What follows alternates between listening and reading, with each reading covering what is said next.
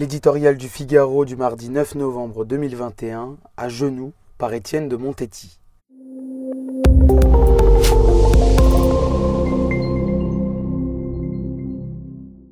Une image a marqué ce week-end à Lourdes. Un homme à genoux, au pied de la croix. Le président de la conférence des évêques de France, entouré de tous ses homologues, voulait exprimer symboliquement l'attitude de l'Église face à l'ampleur des abus sexuels révélés par le rapport Sauvé. Humilité, contrition, réparation.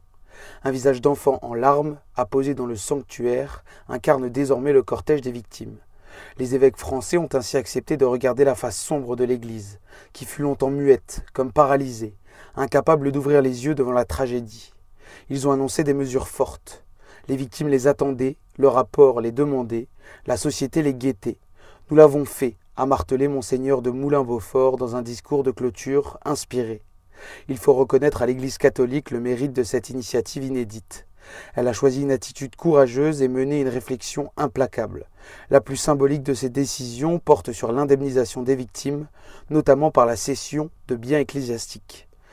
Les plus concrètes ont trait à sa gouvernance interne et à la formation des candidats au sacerdoce, ainsi qu'à celle des prêtres et des évêques en exercice. L'enjeu n'est pas mince pour elle, car une affaire d'une telle ampleur n'est pas close par de beaux gestes et des méditations profondes.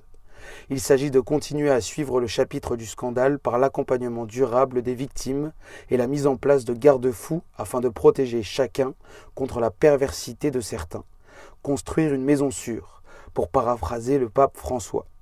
Mais il s'agit d'écrire dans le même temps un nouveau chapitre pour et avec les millions de fidèles, les milliers de prêtres, spectateurs horrifiés par les révélations du rapport Sauvé, bousculés par la séquence ouverte depuis un mois, peut-être ébranlés dans leur foi.